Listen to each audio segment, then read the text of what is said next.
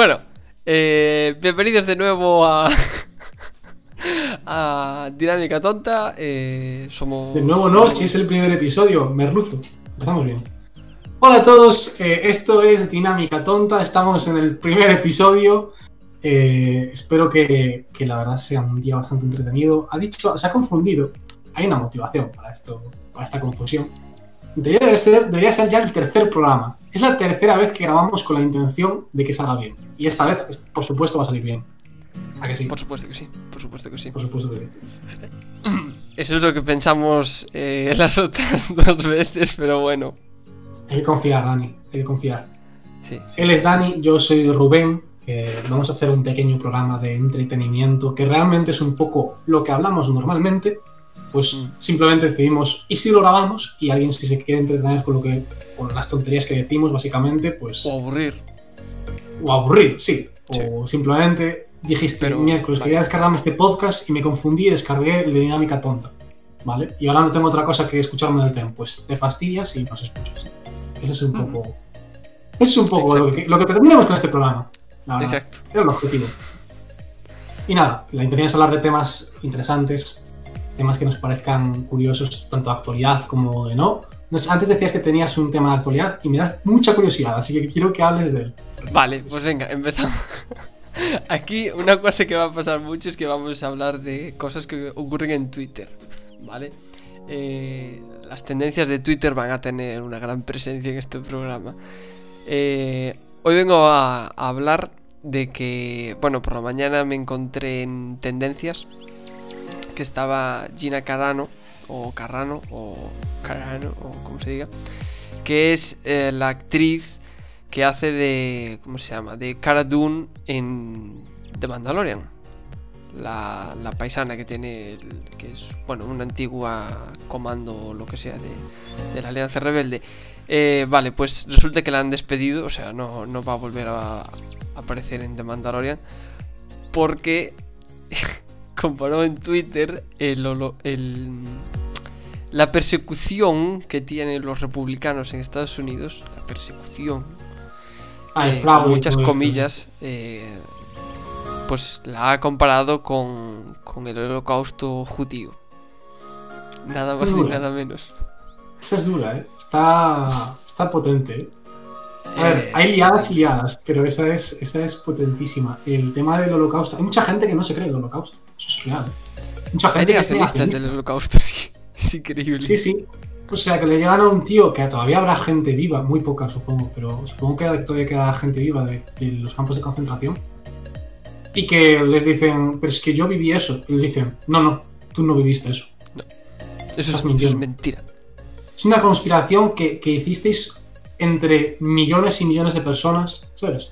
Siempre digo que las consp- conspiraciones estas a gran escala, que por cierto, el tema de las consp- conspiraciones me parece increíble. O sea, yo hay conspiraciones que son lo de que, lo, lo de, por ejemplo, eh, que, el, que el SIDA y todo esto está inventado, aposta, para matarnos a todos. O sea, como, Ah, sí. como, Hay una conspiración. Hay gente que piensa, piensa que, que lo creó Estados Unidos o algo así. Hay como una conspiración de estas. Hay muchas conspiraciones con Estados Unidos. Puedo en parte entenderlo, porque Claro. son muy dados a hacer cosas un poco extrañas. un poco extrañas, un poco ilegales, que rozan lo que es saltarse los derechos humanos, pero sí. Sí, Hace a veces directamente no es que- más que rozarlos, los arrasan, ¿sabes? Pero Sí, sí, sí, Cogen la declaración y hacen ras. pimba. Sí, Yo no quiero saber mí nada de esto. Me hizo mucho gracia, bueno, no me hizo gracia, no me hace gracia muerte de nadie, pero cuando mataron el año pasado al general este, echaron Rubén cara, partiéndose el culo ahí. ¡Lo mataron! Me, me hace mucha gracia porque me, me acuerdo de, de que mataron al general ese. Y que fue un poco como, bueno, vamos a matar a este tío. Porque no, o sea, porque simplemente para dejar claro que podemos matar a este tío. Y lo mataron y ya está, y no pasó nada. Ese es el poder que tiene Estados Unidos, el poder de Sí. poder hacer lo que les salga de las narices y luego decir que ellos son los guardianes de los derechos humanos. Mira, de hecho, em, sacando a colación esto, eh, creo que fue ayer, no, anteayer quizás. Em, bueno, me puse a ver Vice, eh, o, o Vice, o Vice, que es una peli en la que sale, no sé si la conoces. Sí, creo que sí. Vale. No la he eh, visto, pero sí, pero sí que. Pues es una peli en la que sale Christian Bale. Dejé de verla a la mitad, más o menos, porque no estaba yo en el mood para esta peli. Pero habla de, bueno, de la vida de del vicepresidente de Estados Unidos cuando que estaba cuando fue lo de las Torres Gemelas y, y cuenta que se reunieron, o sea, antes de, de llegar a ser vicepresidente. Hay un momento en el que creo, no sé qué es exactamente, está relacionado con asuntos exteriores o defensa o algo así. Y él se está reunido con cuatro paisanos y le dicen eh, nombres, va diciendo nombres. Entonces dice, bueno, siguiente nombre, tal, y dice, "Eh, este es no sé qué de una, eh, ¿cómo se dice? Church en, en español. Iglesia. Iglesia, gracias. Eh, es de una iglesia islámica en un país, tal, no sé qué, no sé cuánto. Y coge, lo mira y dice, sí, a por él. Y van y lo matan. Luego, o sea, no, no se toma mayor tiempo en Sí, sí. decir, no, simplemente lo coge, mira la foto, lee un poquito por encima lo que le dice nosotros, tal, y dice, a por él. Y deja el informe encima de la mesa y es como un donut. Y al otro lo cogen y lo sodomizan, lo matan. Hay también la conspiración, madre mía. Hay también la conspiración de, de, eh, que me gusta mucho de las Torres Gemelas, que las estalló lo- los pro- el propio presidente de Estados Unidos decidió estallar las Torres Gemelas para luego tener para tener la excusa de poder invadir luego eh, bueno países de Oriente Medio, básicamente Ah. la guerra de Irak y todo esto. Eh, hay una teoría que dice eso. No es, no es tan loca venir en Estados Unidos, ¿vale? A ver, es sí, cierto que es que no es tan descabellada, pero bueno. Pero es cierto, pero es cierto, es cierto que, que para Estados Unidos es una humillación cuando muere gente en su territorio. Sí, o sea, sí, es una gran humillación. Y de hecho ha salido bien al final para el presidente, pero podría haber salido, igual que salió muy bien y se le puso así como una especie de héroe raro, podría haber salido muy mal y que realmente saliese con consecuencias graves de, de que se consiguiese saltar la seguridad dos aviones, tres, Sí, no, sí, ¿cuántos sí, aviones fueron? Cuatro aviones. Porque se estrellaron dos en, la torre Gemel- en las Torres Gemelas. Sí, fueron dos en las Torres Gemelas, uno en cada uno, ¿vale? Y luego se estalló uno en el Pentágono. Eh, lo que se suele hablar de las Torres Gemelas, pero, pero hubo más ataques. Y luego había un cuarto que iba hacia la Casa Blanca, creo, pero que se estampó con el- por el camino, rollo que no llegó a, a- final. Pero bueno, Voy a, voy a hacer una broma. Muy políticamente incorrecta. Pero me imagino al, al piloto que le dicen, nada, se ha, estrellado, eh, se, se ha estrellado uno contra el World Trade Center, o sea, se han estrellado los dos contra el World Trade Center, se ha estrellado otro contra el Pentágono y dice, bueno, va, suficiente por hoy. Aquí. Sí, Y lo estrella antes de llegar a la Casa Blanca. Fue un día, este, ese día fue un día de gran desconcierto además, porque y esto es muy curioso. Y la- de hecho la gente todavía se acuerda muy bien de, de qué pasó ese día y tal. En Estados Unidos es como un Hmm. día de saber muy bien, recordar muy bien dónde estabas ese día, porque el tema es que, claro, había tantas explosiones durante una hora y es, era imposible que no te hubieses enterado porque estaban todas las cadenas y todo el mundo lo hablaba. Y em, digamos que, que- que había ya una confusión de cuántos aviones había, cuántas bombas había, porque también se, crea- se creía que Sí, había sí, sí.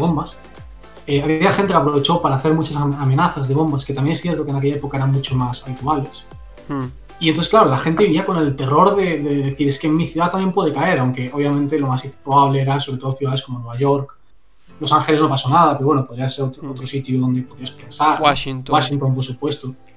Sí, Washington, que es donde está el Pentágono y donde está la Casa Blanca. Y. Pero bueno, obviamente lo que quedó es la imagen de las Torres Gemelas, porque salieron muchas imágenes icónicas de ahí, tanto gente tirándose por la ventana, porque no aguantaba el calor, que esto es, Hostia, esto es muy fuerte. Y hay, hay un momento, hay un momento en la retransmisión del informativo que me hace mucha gracia en, en España, y es que los tíos no se enteran de que cae una torre gemela. O sea, lo, están, lo ven en pantalla, o sea, están ju- lo tienen justo delante, ven como en pantalla, pero no- claro, y no se lo creen. Entonces piensan que había otra explosión o algo así, hay como una especie de confusión súper grande con qué está pasando. Porque claro, de repente ves una nube tremenda de... Ellos su- supongo que no se, fija- se fijarían en el momento que cae. Y luego Claro. lo único que vieron fue una nube ter- tremenda. Y durante un, ra- durante un rato solamente se veía una torre gemela y ellos no se enteraban. Claro, no, no, no eran. No reaccionaban a que eh, antes había dos y ahora solo hay Sí, una. Entonces Ahora solamente hay una. Claro. Sí, sí. Había mucho... Bueno, ese día fue muy de desconcierto. Igual que pasó aquí un poco también con el día de... de los atentados de, del- de ah, la Tocha. Sí, los de Madrid. Mm. Que al principio se pensaba que era ETA, luego resulta que era el, el- voy a decir el Estado Islámico, pero bueno, Al Qaeda. Sí. Eh, y bueno, también fue un poco caos, pero no es lo mismo, porque vosotros imaginaos que hubiese ese mismo- esa misma situación de caos, pero habiendo tres explosiones más en, Claro. no en trenes solo, sino en distintas partes de España y en, es, es desconcertante. Y te dicen que hay Sí, otra sí, posible explosión en no sé dónde y tal, esto es un caos. Sí, porque luego la gente, o sea, las fake news no son de ahora. Eh, No. Esto de que la Ahora gente- son más fáciles. Claro. Eh, Exacto. Ahora tienes WhatsApp y venga, cadena que copias y reenvías y, y haces la, la- la liada. Pero bueno, que antes la gente también. eh, yo qué sé, es que hay gente, hay gente que se cree todo y hay gente que, que las personas que generan. Yo creo, yo creo que a veces son grupos con intereses y a veces son gilipollas. He dicho Sí. una palabra. Pero Sí. eh, son, son tontos que deciden que van a decir que hay una bomba en el coche de marihuana. Marihuana quizás no es el nombre más apropiado, porque recuerda al cannabis, pero bueno. eh, el coche de Eh, Maripepis.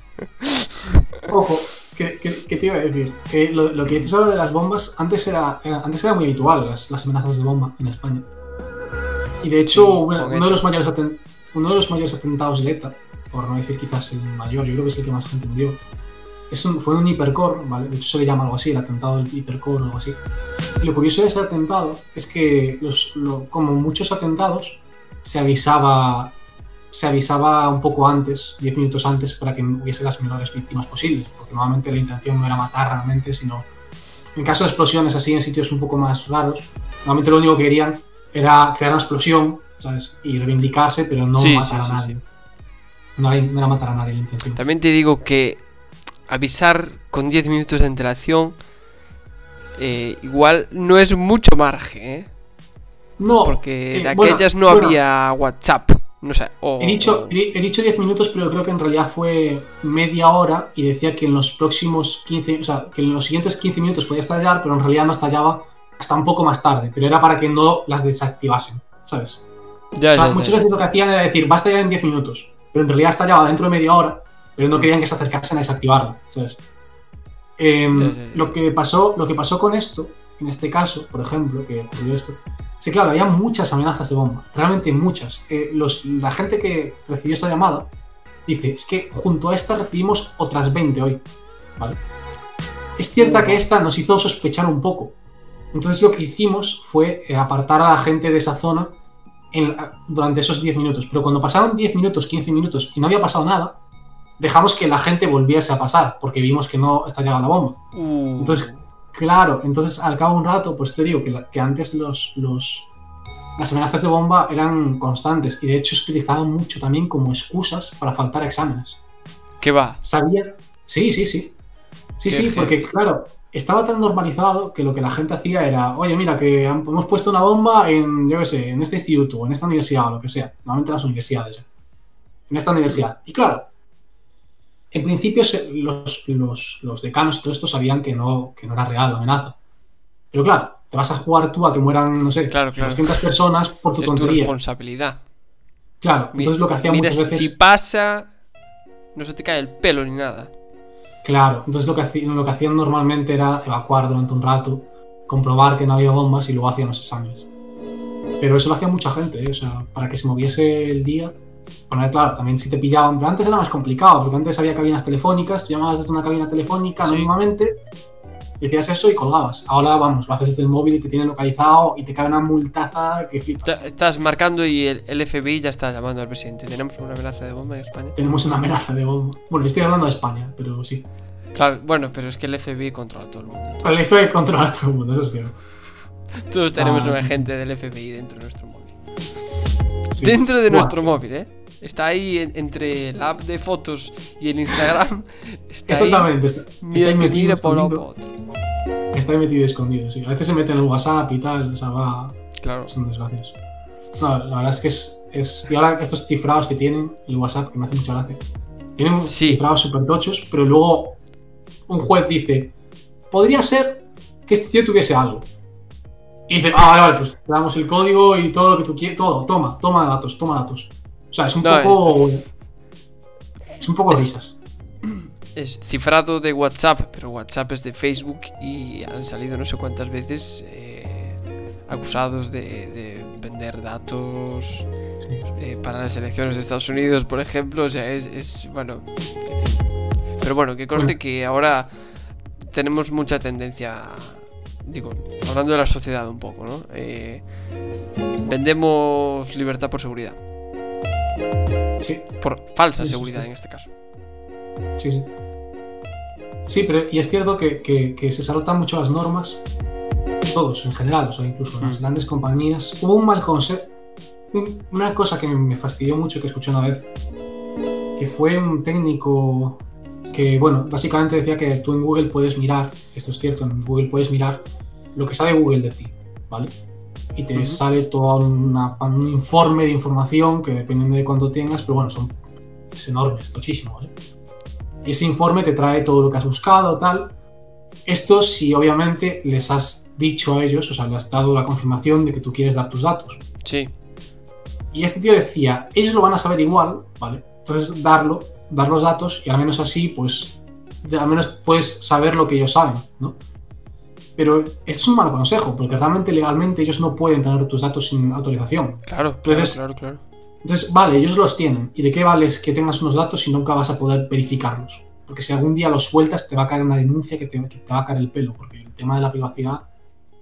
Aquí es donde Sí, funciona sí, también sí, muy bien la Unión Europea. Es decir, la Unión Europea es el único que es capaz eh, de, de poner. De poner Regulaciones, Sí. normas. a estas grandes Sí, empresas. Que tú, tú cada vez que en España se dice algo de una ley sobre Google, mi madre. Mi madre, la que cae por todas partes, un bollón de gente de repente sale de la nada a defender a Google. Pero. ¿Qué esa pero- es otra, tío? O sea, la peña, ¿por qué se em- emperra en defender empresas que no tienen ni siquiera los mismos intereses? Porque si fueses empleado, bueno, te lo podría Sí. comprar. Pero no, no son empleados de Google, ni digo Google, digo cualquier empresa que sea, ¿eh? Pero no, lo defienden con uñas y dientes como si estuviesen, como si fuesen es que todos hinchas de estamos- fútbol. Estamos un poco en una sociedad. We live in a society. Vivimos en una sociedad. Eh, vivimos en una sociedad que es un poco. eh, bueno, que al final, que al final te hace que defiendas lo que, lo que tú tienes, es decir, lo- Google, todo esto que vemos. Lo, lo que la sociedad te dice es defiende lo que tienes ahora mismo, ¿sabes? Porque te hace sentir que esto es lo correcto. De hecho, de hecho yo lo estaba pensando, cuando se dice que los niños no hay que educarlos ideológicamente y tal, es cierto que, que- que un niño, solamente por el hecho de que le representa a la sociedad en la que vivimos hoy en día, ya le estás dando una ideología, y es que lo normal es vivir como estamos ahora, y cualquier otra cosa fuera de eso es anormal. Claro. Siempre hay, siempre hay ideología. Esto lo, lo- lo pensaba en base a la monarquía. Ese fue justamente cuando hablamos lo de la monarquía, que hablaremos un poquito más para adelante. No sé si quieres hablar de otro tema, así cambiando un poco, algo un poco más gracioso, antes de hablar de la Eh, monarquía. Vale. Tengo aquí. Nada, tengo aquí apuntado. Mira, Andorra.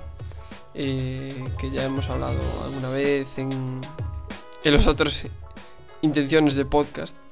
Yo no quiero hablar eh, más de Andorra. Es que, ya- es que, ¿sabes cuántas horas hemos dedicado a hablar de Andorra? Aunque Sí, sea sí, fuera de podcast. Demasiadas. Mira, te quiero preguntar. Te, te voy a contar una cosa que me pasa. Y que, o sea, no es que me pase a mí solo, le pasa a mucha gente. Que está relacionado con el tema de la mentalidad divergente. O del pensamiento divergente, mejor dicho. Madre mía, Rubén está poniendo una cara de, de interesado intrigado. Entonces, eh, el tema es. A mí en bachiller, eh, cuando bueno, estudiaba matemáticas, eh, lo que me pasaba muchas veces era que al resolver problemas, po- yo podía llegar al resultado correcto. Muchas veces no lo hacía, por eso también me costaba aprobar. pero, pero yo podía llegar al resultado correcto, pero lo hacía de una forma diferente a la de la mayoría. Entonces, el- y complicada, era diferente y más complicada. Eh, entonces mi profesor siempre me decía, "Uy, es que tú lo haces más difícil. "Ah, hazlo así, hombre, ¿no ves que es más fácil? Entonces a mí yo no era capaz de pensar de esa forma. No se me ocurría esa forma de... Resulta que es porque las mentes creativas suelen pensar de una forma diferente a las de las personas no creativas. Y eso es lógico, ¿no? Eh, No, pero Eso eso es- es súper. Pues luego te digo, luego te digo. Eh, y nada, eso se llama pensamiento divergente. Entonces, eh, no sé si a ti te pasa con, con alguna cosa. Ahora que. A ver, de primeras no lo sé, pero me ha hecho mucha gracia que tu, tu punto de vista, como lo has mostrado. Porque ha quedado como, bueno, la gente, la- los plebeyos y los normales. y los- No, no, no, personas- suena muy malo, ¿eh? las personas del día a día pues pensarán que uno más uno es dos, pero lo que yo pienso en mi cabeza es que 0,5 por 2, un partido de... ¿sabes? En fin. Eh, yo no sé si me pasa, la verdad, nunca... Bueno, nunca me lo había planteado, la verdad. Pero yo creo que, a ver, yo supongo que sí, en alguna cosa. En matemáticas solía...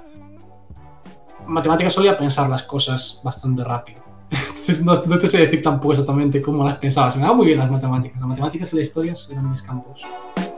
Pero no te sé decir si hay algo en lo que piense simplemente distinto, menos normal de lo habitual. Quizás en música o así, pero... No sé. Pues, No sé. eh, la verdad es que me lo, me plantearé la semana que, Claro. la semana que viene. Me lo, sí, lo, lo volveremos a comentar. Porque Vale. es, es muy interesante. De hecho, si voy a hacer un pequeño paréntesis. A mí me gusta mucho hablar de educación. Es uno de mis temas recurrentes. Eh, y esto pasa mucho en, educación. Lo que pasa es que se, se obvia el pensamiento divergente. Y el pensamiento divergente no es solo con personas creativas o no creativas. Es con cualquiera de los aspectos que puede tener una mente. eh, que pueden ser muchos. O sea, son muchos, no es que puedan ser, es que son muchos. Y claro, el- la educación en, en España y en la mayoría de los países, la verdad, está orientada a un tipo muy concreto de razonamiento, persona, eh, que tiene una forma de entender las cosas acorde a, esa, a, a ese enfoque, ¿no? Entonces, por, por ejemplo, se, se prima la, la memorística, la memoria, el chapar.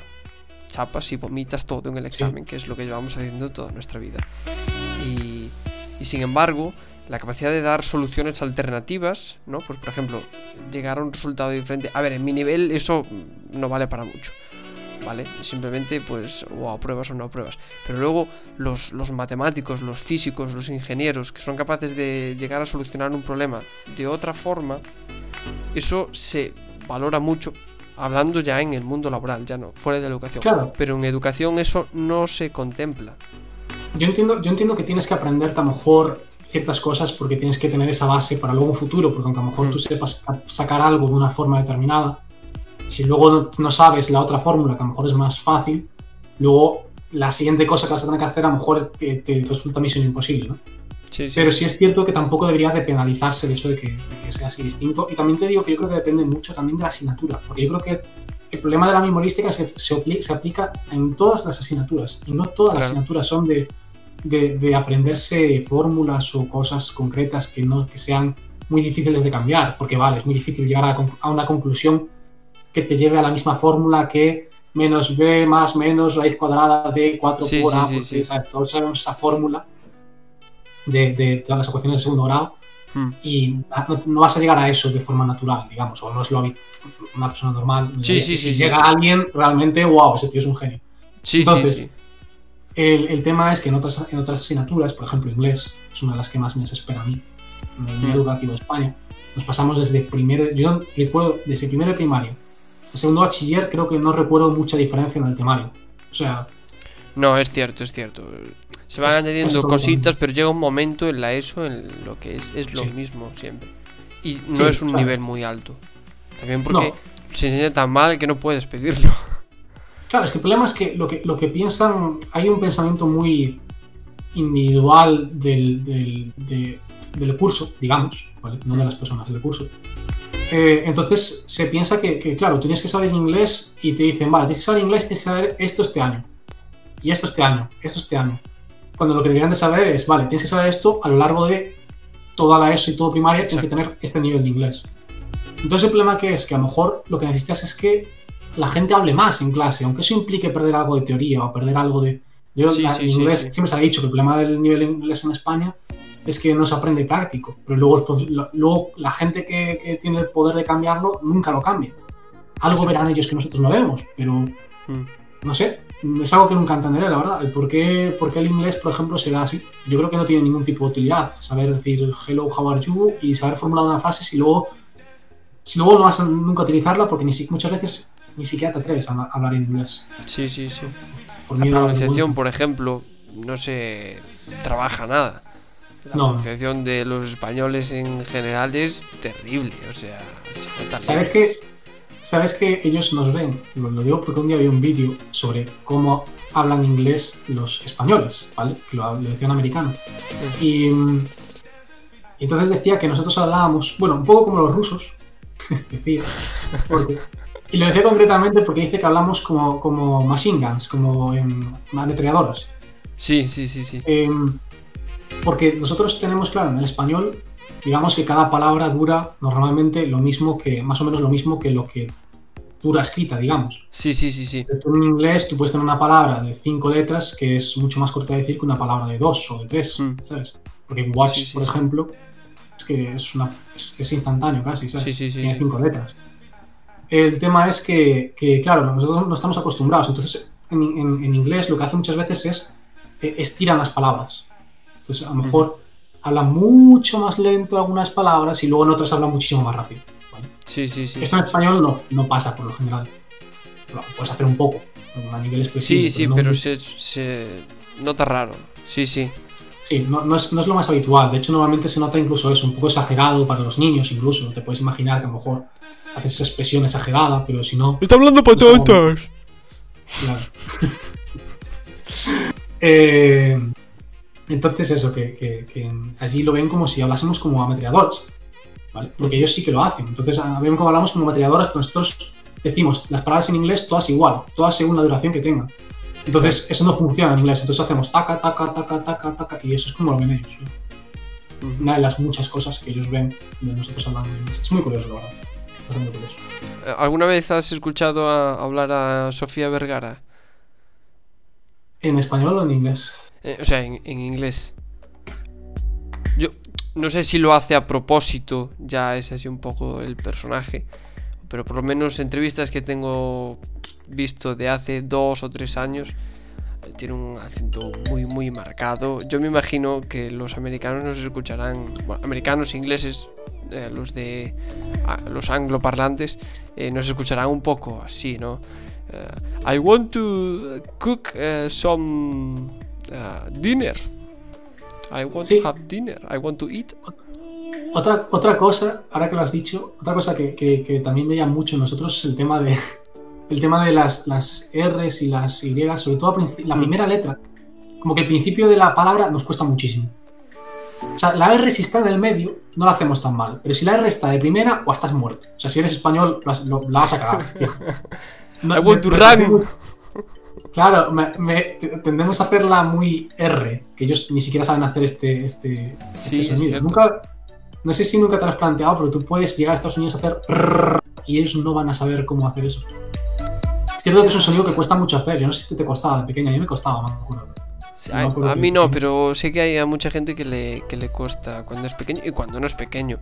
Eh, de hecho, mi madre es eh, logopeda y cuando yo era más pequeñito se, dedicaba a eso, a corregir este habitual, de cosas. Sí, es que en, la, en, el, caso de la, en el caso de la R, eh, es- yo por ejemplo me acuerdo que, que, que mejor hasta los 6 años o así no me salía demasiado bien, 6, 7 años. Salía una D rara, una D. Porque intentas poner la. Lo, lo complicado es hacer la vibración arriba, porque tienes que hacer la vibración esa que es súper complicado. Mm. Pero vamos, que es muy curioso. Yo, yo alguna vez tengo pensado, si conozco a un americano, tengo pensado ponerle las R's, a ver qué hace. Igual que a nosotros nos suena raro hacer el R, que hacen una especie de R. Sí, sí, sí, sí. es un sonido extraño, que le sale muy natural. El. No sé cómo se llama el, el sonido, pero el.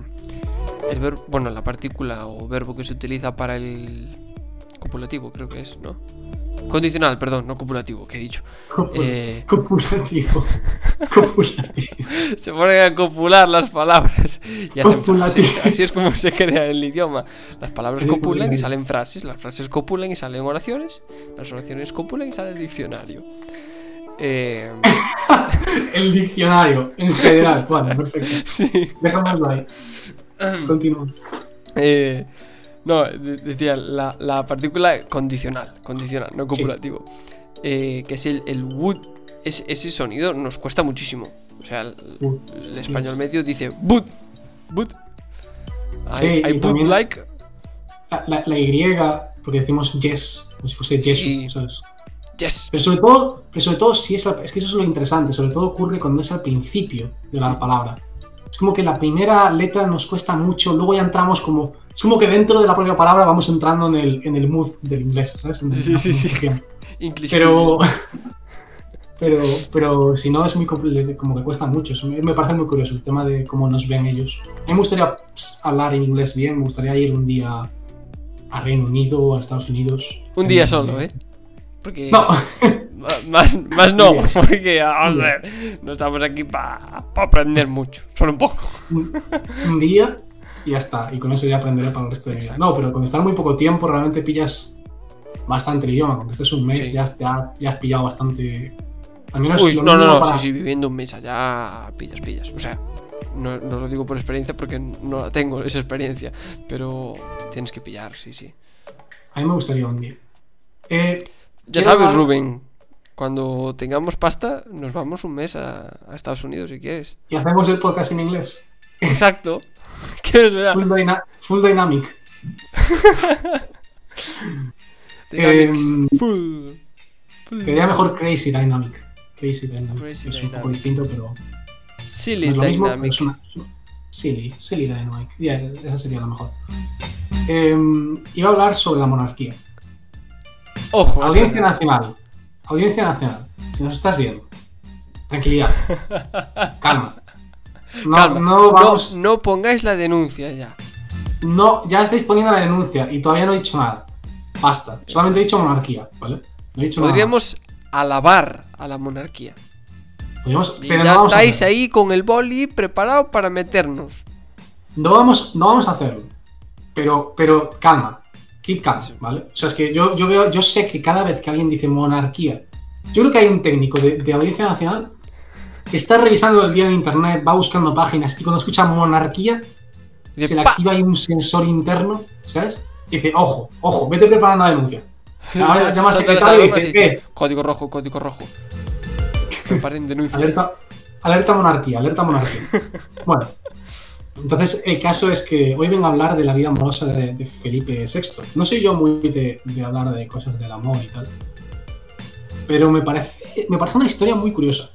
Me parece una historia muy curiosa. No sé si la, no sé si la sabes. ¿Te la conté? No te la conté. No, no me la contaste y no la conozco. Así que mira, terreno virgen. Pues terreno virgen, ese es, el, ese es tu terreno favorito, ¿no? perdón, perdón. Terrible. Eh, terrible, terrible, terrible chiste. Em, Mira, esto podría ser un- una sección. Terreno virgen.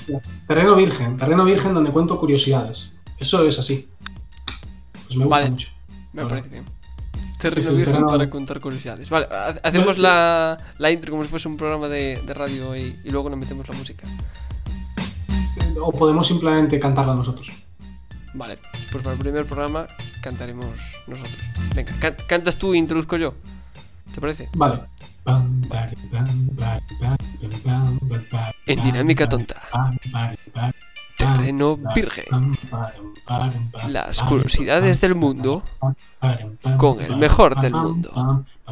Rubén. Ahí está, madre mía. Increíble.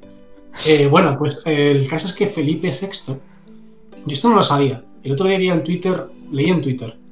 Wow con la historia de, de la, la historia amorosa de Felipe VI. Y la leí y dije, wow con la historia amorosa de Felipe VI. Vale. Madre mía. Felipe VI tuvo va- varias novias, de las cuales no vamos a hablar. Pero lo, lo interesante llega cuando llega una modelo. Uy, eh, claro, una modelo que tenía fotos además como en ropa interior y cosas así, ¿vale? Mm. Entonces, te puedes imaginar que cuando Felipe VI empezó a salir con esta chica, hubo. La casa, la casa real estaba cardía, ¿vale? No pienses, no pienses mal. No pienses Sí, mal. no, piensa- sí. Piensa en el sentido de que había gente muy estresada con que una chica así pudiese Claro. llegar a ser reina, ¿vale? Porque en aquella época sería fatal. Bueno, en a día de hoy se vería fatal porque Sí, sí, no, a día de hoy se monta un escándalo, ¿eh? Sale se monta un escándalo. enseñando una bueno, por ahí, eso es terrible. Pero, en aquella época, aquella época era incluso peor, ¿vale? Entonces, estamos hablando de hace 20 años aproximadamente. De hecho, bastante, bastante justo hace 20 años, que fue cuando más o menos terminaron, en 2001 por ahí. Eh, el caso es que, que, Felipe VI realmente se quería casar con esta chica. Entonces hubo oh. discusiones a, tal nivel, a tal nivel, y Juan Carlos no lo dejaba, claro. Y, bueno, perdón, Audiencia Nacional, no es que no le dejas, es que pensaba que el papel institucional, vale, es que no quiero aquí mal a nadie tampoco, pero el, caso es que, que, no la veían correcta para reina, ¿vale? Aunque oficialmente se dijo que, oficialmente es cierto que se dijo que, que que bueno, que fue algo voluntario, personal, que no tenía nada que ver con la Casa Real, pero todo el mundo sabía que tenía que ver con todos los recortes de prensa que hubo en los últimos años cuando, estaba, cuando estaban saliendo juntos y todo el drama que se había montado.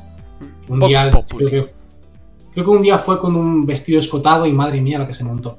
Entonces. Joder, también la gente es una exagerada. A ver, no sé cómo era el escote, ¿eh? A lo mejor le tapaba los pezones solo.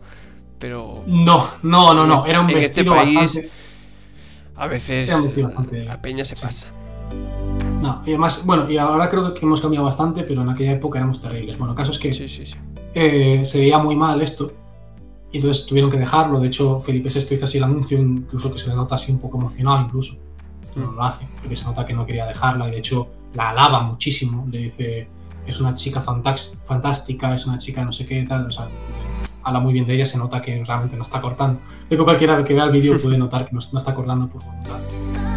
Y, y, bueno, lo hizo un poco por la, por la Casa Real, pero es que llegaron, o sea, el punto que llegó fue tan bestia que Felipe VI había mencionado incluso alguna vez a renunciar a su derecho al trono por casarse con esta chica. oh. Imagínate, esto fue bestial. Em, Muchos años después llegarían Meghan y Harry y lo harían. Exactamente, Meghan y Harry realmente sí que, sí que dijeron, vamos al portón. Claro, la diferencia es que este tío realmente iba a ser rey. O sea, hubiera sido la verdad un, drama, un drama no bueno, pero una tensión tremenda.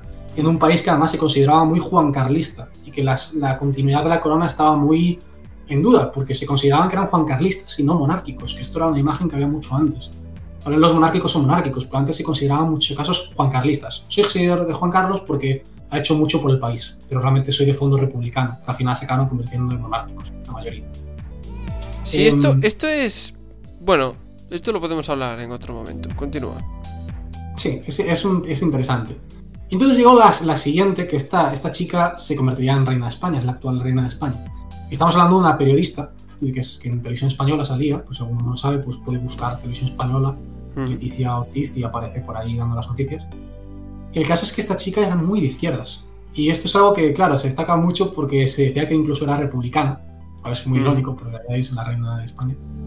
Y de hecho, hay que decir que a día de hoy todavía se le nota su lado, em, su lado de izquierdas. Suele salir, cuando suele salir a hablar, habla muchas veces de economía justa, habla muchas veces de, sobre todo de tema de violencia de género y de feminismo, es algo que le llama mucho, siempre está hablando mucho de eso. Más inversión, más, estás nuevamente hablando de, de un apoyo constante del Estado a la gente, en general una ideología más de izquierdas. sí, sí, sí, sí. Y de hecho hace, hace, hace 20 años, claro, bueno, la Reina Roja, dicen algunos que se le llamará con el tiempo, porque pocos reyes saben que sean de izquierdas. Y, y entonces, eh, bueno, es cierto que hace 20 años hay, muchos, hay varios vídeos de ella que se puede ver incluso que a lo mejor por ejemplo, en los 90 estar a favor del aborto todavía era algo muy polémico y ella estaba a favor del aborto y lo decía públicamente. Caramba, caramba.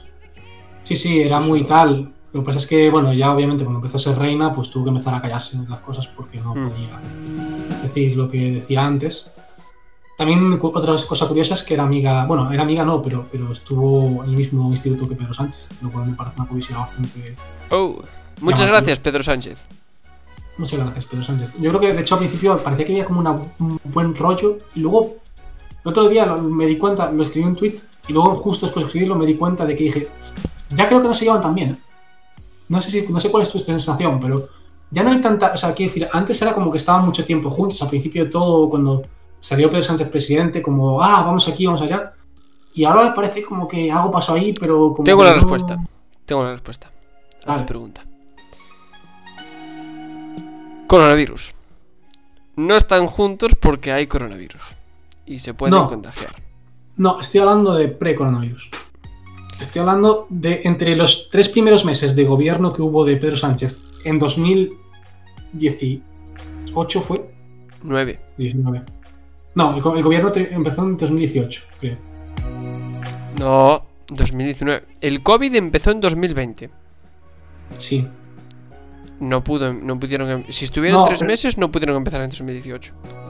No, no, piensa que en 2010. No, no, estoy hablando de los tres primeros meses, pero no estoy hablando de que durasen tres meses. Estoy diciendo los tres primeros meses. Los tres primeros meses. Ah, no, vale. fue en 2018, 100%. Porque en 2019 fueron las elecciones, que te acuerdas que tuvimos dos, una en abril Es verdad. y verdad. en diciembre. Fue la legislatura anterior todavía, la que Vale, fue vale, el, vale, vale. el- Iba a decir el golpe de Estado. El, el- No, no, no fue un golpe de Estado, quiero dejarlo. claro. Wow, Fue- esto. la Audiencia Nacional se está frotando las manos con nosotros en el, en el primer programa ya, eh. Madre mía. Moción de censura, moción de censura. No, no, que yo soy. de- Bueno, iba a decir, yo soy de izquierdas como si la Audiencia Nacional. ¿Sabes? Por ser Claro, claro, claro. misma. Si dijeran, ah, no, es, es zurdo. Nada, nada, esto. Mandamos una subvención a, a- a casa. Les llega mañana por Amazon. ¿Sabes qué me molesta mucho de las, de las conspiraciones estas así de. de, de como, que la- como que hay una élite que gobierna, o sea, que gobierna o que de izquierdas que quiere derrocar el mundo, el mundo libre o algo así, no sé, una conspiración un poco extraña que hay. Sí. piensan los liberales y tal, que piensan que, que los de izquierdas vamos a destruir el mundo. Siempre me ha hecho mucha gracia que la gente que crea este tipo de conspiraciones, digo, no habrá problemas en el mundo para inventarse uno. No habrá problemas en el mundo. O sea, hay hambre, racismo, machismo, hay tantos problemas reales, pero te tienes que fiar justo, justo del que no se sabe con certeza si es cierto. Que no hay pruebas, básicamente. Ya, pero. Es que no ven, no ven otros problemas. Las personas que, que creen estas cosas eh, no ven que haya un problema con el machismo. O sea, digamos que no ven que haya machismo, ¿no? No hay machismo. Dígase Pero- pero- machismo, dígase racismo y estas cosas. Yo siempre lo digo, entonces que es, es casualidad que todos los años mueran más mujeres, esto es casualidad que, todo, que todos los años cobrará- cobran un mes y medio menos las mujeres que los hombres. Te dirán que es por diferencias biológicas. Eh, la biología es la Es que- respuesta para toda esta gente. Eh, te dirán que las mujeres transexuales eh, son más propensas por- de ir a la cárcel porque, yo qué sé, tienen- ¿Cómo se llama esto de los toros? Eh, que es, es una hormona que también tenemos las, las personas, pero que está muy presente. ¿Cómo? La testosterona. Eh, no, no, la testosterona. No sé por qué he dicho los toros. Me, me ha salido la, la, ta- la taurina. Que, que sí. toros. Madre mía, se me ha. Ant- Bueno, A mí esa, creo, creo que es creo que no es está, no está a favor de la tauromaquia, la reina tampoco. ¿eh? Buah, tenemos un- tauromaquia es una batalla que cada vez está ganando más el, el bando. El bando. La, la, el- la parte de los animales. Sí. Poquito a poquito se están haciendo progresos. sí, sí. Hombre, desde luego, desde que empezó la pandemia, los toros están mucho más tranquilos, eso te lo puedo asegurar. Sí, los toros casi agradecen la pandemia. Sí, sí, sí. De hecho, Yo- si te das cuenta, todo el mundo, o sea, todo el planeta entero agradece la pandemia. Los seres humanos somos los únicos que nos vemos eh, Sí. sí. perjudicados por esto. Para Bueno, nosotros es que las imágenes de. Venecia, las imágenes de Venecia, cuando ¿Qué fue cuando fue el primer, el primer confinamiento, alguien fue a grabar a Venecia y el agua estaba cristalina, cosa que no se veía en los últimos 20 Ah, sí, sí, sí, sí, sí. Un agua. Sí, sí, es que está en claro, somos un problema. sí, sí, Sí, Es que sí, quizás deberíamos de morir todos. Es que yo siempre lo pienso. Thanos no tuvo tan mala idea. Y los No, no. Vengadores. Y los Vengadores, Thanos que intenta, por si alguien no sabe lo que está hablando, Thanos que intenta mm, eh, como hacer desaparecer a la mitad de la población mundial. Claro, a ver, quizás habría que buscar una forma de que no fuesen seres queridos y tal, y como dividir dos grupos, ¿vale? Y que Los, no- lo- los gilipollas y los que no son gilipollas. Exacto. Y ya está. Y los gilipollas pueden desaparecer. Y ya está. No, pero. Es que es cierto, es cierto. O sea. Para el planeta somos un problema muy grande. Muy Mira, grande. eh, de- decía antes que también eh, cuando hablaba de la reina y todo esto, que, que- que- que también es muy medioambientalista, eh, yo proponía que viniese al podcast la reina. Entonces, Vamos a aprovechar que nos, que nos lleva un rato escuchando la Audiencia Nacional. Hola, Audiencia Nacional. Si tienes el contacto de la reina, Hmm. nos pasas por aquí el. el- Dile a Leti que venga. eh, dile a Leti que venga. le dais mi número, que ya lo tendréis, si no se lo preguntáis a Google. Y ya Sí, al FBI. Se- No, Claro. si le preguntáis al FBI, que, que fijo que lo tiene ahí apuntado Sí, sí, con sí. nombres y apellidos y tal. De hecho, os aprendí nuestros nombres ya para que no haya un poco de información de nosotros. Claro, claro. Es un pequeño dossier para que no haya tampoco y tal. Y nada, y haremos la entrevista y ya veréis, ya veréis que estamos limpios, que no hacemos nada que ocultar. Sí, sí, somos muy buenos chavales, eh. La verdad es que aquí no, Muy, muy buenos chavales. Así no nos hemos metido en bien problemas, no tenemos denuncias. O sea, muy bien, muy bien, muy bien. Todo Todavía. Hasta que llegue el lado de la Audiencia Nacional, que está Claro. viniendo. Quiero decir, vosotros bien. seréis los primeros, así que. A Claro, ver, un poco de cortesía. claro. Además, hasta que no llegue, no, es como si no hubiese. Tienes un profesor de Derecho, tienes un profesor de Derecho que era un pillín. Era un, era un pájaro, era un pájaro. Era un pájaro, era un. eh, del- me acuerdo, siempre me acordaré de la historia que contó de una chica que se. como que no, no quería estar matriculada o algo así. Dejó la carrera, pero nunca le notificaron que había dejado la carrera por, por correo certificado. Entonces le dejaron volver a la carrera. O sea, el abogado, el chico ese, el abogado ese consiguió que esta chica eh, volviese a la carrera porque no le habían como no le habían avisado con correo certificado, oficialmente no estaba fuera. Entonces quedó dentro. Es como la historia más absurda del mundo. O sea, Ostras, qué esto- pasada. no una semana después, no dos semanas después, seis meses después. O sea, en el segundo cuatrimestre, ya por, por febrero, por ahí, ¿vale? Sí, Pues sí, le dijo, le comentó la situación de que se arrepiente de haber dejado la carrera, porque ya lo, lo hizo. Pero como nunca la notificaron por correo certificado ni por ningún medio certificado, pim. Esto es que el tema hay tres hijos, hay lagunas legales que. Tremendo. O sea, que, que la gente que sabe se aprovecha, o sea, o se podría aprovechar Es muchísimo. que este, este tío era un hacker de la vida. Sí, sí, o sea, sí, sí.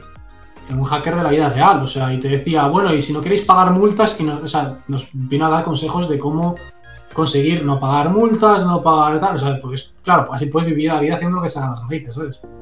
A ver, Dice, y si te encierran, no estaba, no estaba, em, señores de la Audiencia Nacional, les vuelvo, me vuelvo a dirigir a ustedes, no estaba diciéndonos que, que cometiésemos crímenes, ni mucho menos, ¿eh? Esto completamente en serio. Pero, pero bueno, no, eso, eso es cosillas. no- no- claro, no, pero simplemente decía, si, la- ya, si ya la has liado, hay soluciones, claro, hay, hay, hay posibilidades, si ya la has liado. Es un abogado, estaba hablando en confianza, o sea, claro, claro, claro. es, Esto, es esto no, no podéis escucharlo porque es, es eh, confidencialidad. Ah, Claro, abogado cliente. Madre mía. Realmente es muy curioso cómo los, los, los periodistas y algunos, o sea, los periodistas, los abogados y los, eh, yo qué sé, psicólogos, por ejemplo, tienen esos derechos que son, me parecen, parecen derechos muy guays, como, eh, no lo Y puedes los saber, curas. ¿sabes? Los curas también. Los curas también. Plan, eh, alguien me ha dicho que ha cometido un delito, pero, por ejemplo, un periodista, un periodista, tú imagínate, y esto que habrá mucha gente que piense, pero es que ¿cómo pueden tener este derecho? Sobre todo los periodistas son los más atacados porque un psicólogo se puede entender y tal, pero periodista como que es algo muy que no se entiende, pero pensemos que hacer una entrevista a alguien que, que, que a lo mejor imagínate es un terrorista, ¿vale? Hmm. puede ayudar a comprendernos las motivaciones o el por qué esta persona mata o si... Bueno, nos puede ayudar a comprender qué es, qué es lo que hace que esas personas maten para poder evitarlo después. Y total, si las denunciamos como periodistas, luego nunca más van a volver a, ace- a- a aceptar. Entonces, tú denuncias a un, a un- a un terrorista y entonces ya no habría entrevistas de, de personas que, que, ma- que matan a nadie ni nada, nunca más. O sea, bueno, no, no nunca más, pero ya me entendéis. O sea, si Sí, fuese sí, algo sí, generalizado- mucho más complicado conseguir una. Sí, sí. si, si fuese, si fuese algo generalizado, realmente nadie se atrevería a, a de- a hacer una entrevista. ¿sabes? Claro, a conceder una entrevista. Lógico. Es así. Entonces, Pero por una persona que tengamos más, no tiene, no tiene. Sí, a mí me parece muy curioso ese tipo de derechos. la verdad. No sé si pasa lo mismo con las fuentes. Que los periodistas tienen derecho a no Sí. revelar sus fuentes. A no revelar sus fuentes, pero creo que un juez puede, un juez puede tumbar eso. pero- Ajá. Hablando de Hombre. jueces, Pensando en. Y, y vamos a esto que, que quieres comentar ahora. sí, sí. Eh, pensando en, yo qué sé, un posible atentado. Que se lo han dicho a un periodista, pero no puede re- releva- revelar perdón, la, la fuente y es una cosa que puede ayudar a, a evitar un, un atentado, hombre, yo creo que ahí sí que el juez debería poder. Claro, pero, pero, pero el problema es que se ha utilizado en ocasiones en las que simplemente era a lo mejor una entrevista a una persona que se declaró corrupta o lo que sea, ¿sabes? Sí, Es un atajo que es muy peligroso, ¿sabes? sí, sí, sí, un- sí. Es como todo el, el poder. Todo lo El que problema- te El problema que tener un poder jueces- sobre algo es, es peligroso. Porque El problema que veo depende con los de la jueces es que tienen muy poca limitación los jueces. Porque el problema es, en, es- en es- bueno, en España no, en general ahora mismo en el mundo actual hay muchísimo corporativismo. ¿vale? Las em- la- las- digamos, el sector se defiende a sí mismo siempre. Es muy raro que los profesionales se suelen atacar entre ellos. Esto pasa en educación, los profesores casi siempre se defienden entre ellos. Sí, Eh, esto pasa en los periodistas, los periodistas se defienden entre ellos. ¿Qué pasa con los jueces? El problema es que los jueces son los, son los únicos que pueden limitarse a ellos mismos, ¿vale? Solamente el poder legislativo puede limitarlos, pero muy poco realmente. Quiero decirte, hay ciertas cosas que no pueden limitar. Ellos pueden limitar que juzgan, ¿vale? Que, que es, que obviamente es importante. Mm. Pero sí es cierto que a partir de ahí eh, ellos tienen mucho derecho de interpretación. Y aquí es lo que quería comentar yo, que, el otro día, al parecer, el Tribunal Superior de Justicia del País Vasco, eh, al parecer, decidió eh, reabrir la hostelería. Decisión que de primeras me parece muy política. Y ha habido mucha polémica porque, es que es una decisión política. Es que no entiendo qué hace un grupo de jueces decidiendo algo que corresponde a sanidad. Y de hecho hay mucha polémica porque el presidente de la sala salió el otro día a hacer declaraciones y las declaraciones que hizo, como se suele decir, fueron un poco inoportunas. eh, que suele decir, o también se, ¿cómo, qué es la, ¿cuál es la otra expresión que se utiliza mucho? Inoportunas y, y, bueno, hay otra expresión que se suele decir con respecto a esto. no sé, no sé la verdad. El caso es que lo, lo que dijo básicamente fue Desafortunadas, quizás. desafortunadas. Esa es la palabra que Desafortunadas. suelen, que suelen utilizar. Y, lo, y por ejemplo dijo que, que los, que los eh, epidemiolo- epidemiólogos, epidemiólogos Oh, yeah. em, que al parecer que, que eran como médicos, dicen, bueno, no son para tanto, solo son médicos que hicieron un cursillo. Eso dijo, Ah. eso dijo él, un cursillo, cuatro años de especialización creo que son, pero bueno, Sí. cursillo. No sé, si- no sé si es el, el MIR. O sea, Eh, exactamente no sé si el MIR cubre todas las especialidades de medicina o solo algunas. No Pero lo sé. Lo que, normalmente lo que sí que todo lo que está relacionado con la salud y la medicina son muchos años de... Son muchos años, claro. Y este tío, vamos, vino a ridiculizarlos y decir que. Viene a decir un poco como que. ¿Sabes? Que van a decir a mí un epidemiólogo, ¿sabes? O sea, que se creen aquí los reyes del mambo y no tienen ni idea. Sí, sí, sí. Bueno. sí, sí. Esto un tío que, que- que es, que es el presidente. Es que es el presidente. Que lo peor es que no es un miembro, es el, es el presidente del Tribunal Supremo. del- Bueno, hoy, hoy, por cierto, la Audiencia Nacional está, está topísimo con nosotros. ¿eh? Sí, sí, sí. Hablando mal de jueces, de la monarquía, de todo. nada. Estamos, estamos, Se lo están pasando pipa con nosotros. Van a decir, madre mía, la que les va a caer a estos chavales. Una- Oh, y es que por encima dicen sus nombres. Oh, oh. Y bueno, al parecer este hombre dijo por la radio muchas, muchas, eh, muchas barbaridades de, de ese estilo. Y denota también cierta ideología y tal. Bueno, Mm. un poco dijo que no era negacionista, como para salvar distancias, dijo, pero no soy negacionista, ¿eh? Y es como, ah, vale, vale, vale, vale, Bueno, va, entonces Perdón. no pasa nada. ¿sabes? Entonces no pasa Eh, nada, no, no. Es, es- ¿Cuáles El tema, el tema jueces es un, algo peliagudo. O sea, es una cuestión muy peliaguda porque es lo que dices tú, solo se pueden regular ellos. Claro, tampoco es correcto el absoluto de decir, no, no, no, los otros dos poderes tienen que regular al judicial, porque entonces la separación de poderes se pone en duda. Claro, claro. Y, y, hombre, se, se- se entiende que para que algo sea, una sociedad sea democrático tiene que haber separación de poderes. Que, por cierto, es algo que no está, bueno, muy allá, esto de la separación de Claro, poderes. el- el problema, el problema es que las, las sanciones. Yo estoy de acuerdo con la separación de poderes y con que el sistema judicial tiene que tener su independencia. El problema es que las sanciones tienen que ser más duras contra los jueces. El juez no puede estar tomando medidas como aquí en Lugo.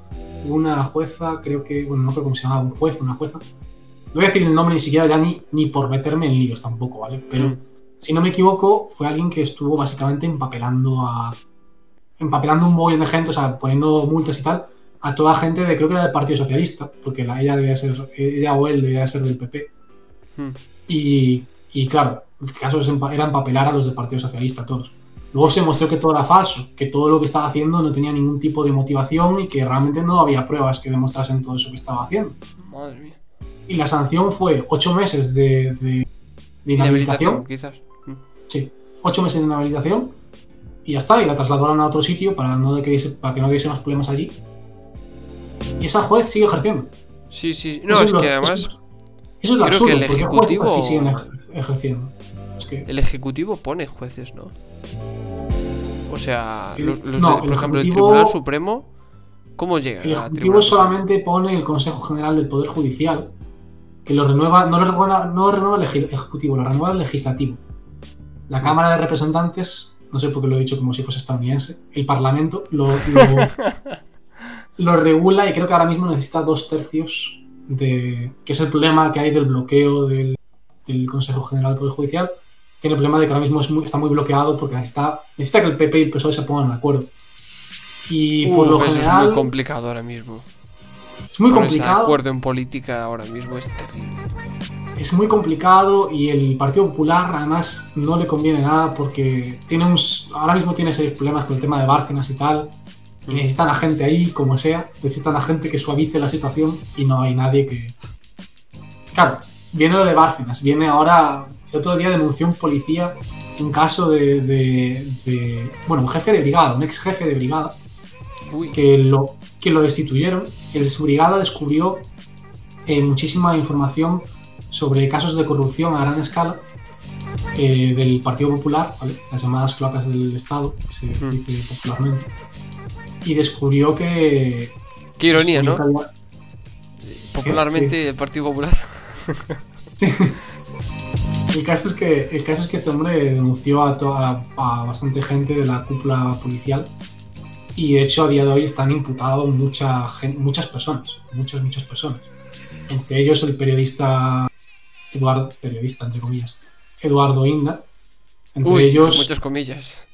Entre muchas comillas, entre ellos el, creo que está el exministro de Interior también está por ahí metido. Está metido todos los jefes policiales de Guardia Civil. eh, bueno, muchísima, muchísima gente, toda la cúpula en general que había en aquella época Se lió una que descubrieron. Porque el, el tema, este fue muy curioso. Ellos lo descubrieron porque. porque eh, ¿sabes? ¿Te acuerdas de la historia del pequeño Nicolás? ¿Vale? Sí.